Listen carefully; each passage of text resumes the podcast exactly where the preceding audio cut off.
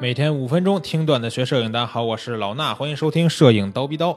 那今天呢，咱们要讲到一个决定性瞬间。其实这个事儿，其实在之前我介绍不列松的那期摄影人物的节目里边就聊到过，对吧？而且经常提到这个词儿“决定性瞬间”。但是到底什么是决定性瞬间呢？我觉得我们可以听一听布列松自己的看法，对不对？这就要说到咱们读的这本书了，叫《世界的眼睛》。之前也读了很多的内容，对吧？今天我们要读的就是布列松对于他自己的决定性瞬间的一个了解。那布列松成为全世界最有名望的摄影师，跟他在一九五二年出版了一本叫《决定性瞬间》的这本书是分不开的，对吧？或许这是一本在摄影史上最有影响、最重要的著作。那但是啊，布老爷子就是布列松声称他只花了两个星期就写完了。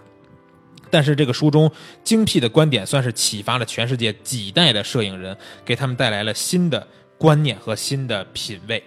那这里边呢，他其实提到了这本书里边，他就自己提到了关于决定性瞬间自己的看法。他说啊，我认为摄影是一种同步的认识，在一个瞬间里边，对一个事件重要意义的认识及形式上的准确构图的认识，能够真实的再现事件。我相信，通过对生活的观察。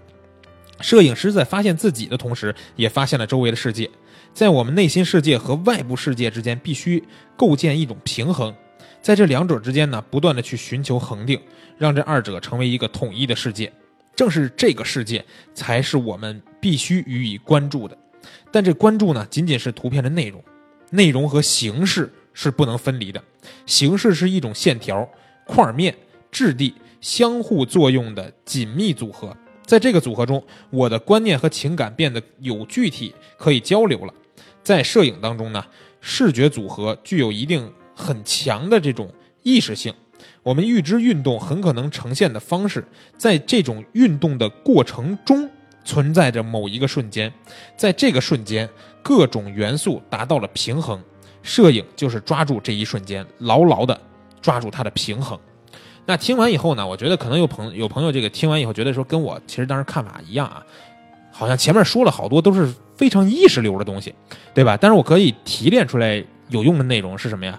就是说，形式和内容是不能分离的。想要一张非常精彩的呃纪实作品，或者说不光是纪实作品，摄影作品，整个的内容和形式都是必须同步存在的。对吧？那他也说到说，在一种运动过程中，这个运动其实是我们在这个星球上必须承认的一件事，就是你不管你拍什么东西，它是都是在一个事件的运动过程中。就算你拍一个人像，这个人像他的眼睛从闭着到睁开，他每一次眨眼，每一次歪头，他总有一个瞬间是最合适的瞬间，把这种瞬间抓住，能够让画面里边各个元素达到平衡，这种瞬间就叫决定性瞬间，对不对？那其实这本书呢，后面也说了一些他的这个助手啊，这个跟着他的一些故事。他是一个，也不能说是助手吧，一个新加入马格南的摄影师被派为他的助手啊。他这个人呢叫英格莫拉斯。他说：“我认为的决定性瞬间这一观念，对人们的摄影有了新的认识。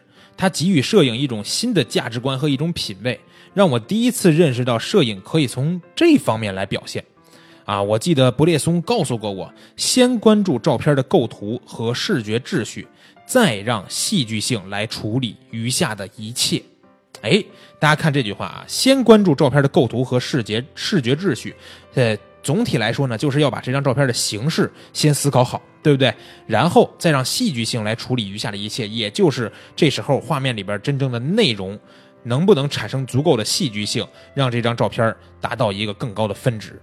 那那时候，在卡帕的建议下，这个叫英格莫拉斯的人呢，就当了布列松的助手。他说，卡帕认为，在他分配给我单独完成比较重要的任务之前呢，应该让我先跟着布列松干一阵，给他做调研员、做翻译，跟着他当学徒。我们经常在欧洲旅行，但很少谈论摄影，谈的更多的是在欧洲各地看到的画、书籍和超现实主义的作品。超现实主义对布列松有比较大的影响，他对政治也很有兴趣。法国的《世界报》是他常读的报纸。当我不再为布列松工作的时候，我就拍摄我自己见到的东西。那时候，人们用不同的镜头必须在机身上加一个不同的取景器。布列松给了我一支取景器，可以配备从三十五毫米到一百三十五毫米的镜头。拍摄的时候可以按被摄体跟相机之间的距离来纠正视差。啊，这个视差什么意思呢？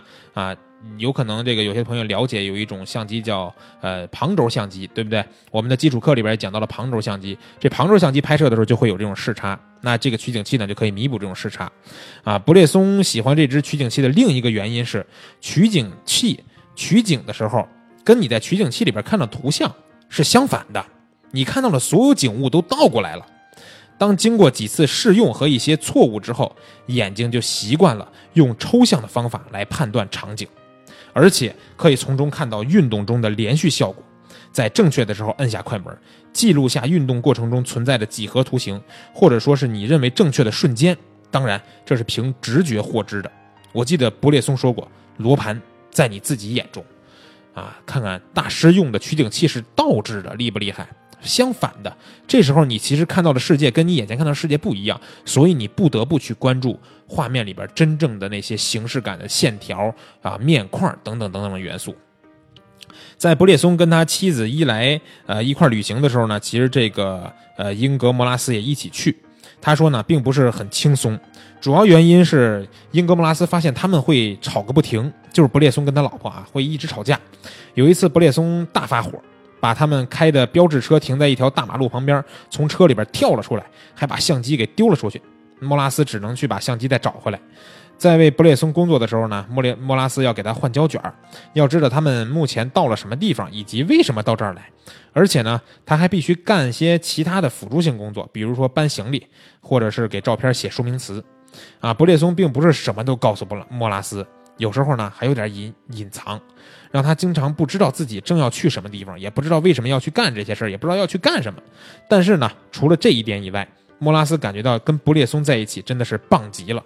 他发现布列松有一系列的，呃，奇怪的习惯，比如说啊，布列松喜欢用果酱瓶的这个橡皮盖而不是用正式的镜头盖就是说拿这个果酱瓶的盖当镜头盖用。然后呢？也可能用一根鞋带把一个橡皮盖跟他的徕卡相机绑在一起，或者是用红色的指甲油在他喜欢用的快门速度一百二十五分之一秒和最常用的对焦距离四米这个刻度上做上记号。哎，你看这是不是非常有意思的做法？其实莫拉斯讲了一点他跟布列松相处过程中这布列松这个人的一些习惯啊。那我觉得《决定性瞬间》这本书或者说这个理论。也算是激起了对新闻摄影本质和功能性的一个辩论，对吧？在这个同时呢，其实呃，马格南的图片社里边还发生了种种种种的故事，包括呢，后来我们之前也讲过的一个人物叫马克吕布，他也加入了呃马格南的这个图片社。但是他是怎么加入的呢？我们下一期的读书的节目里边会给大家去详细的讲解。那今天我们要读的事儿呢，就是这些。明儿早七点不见不散。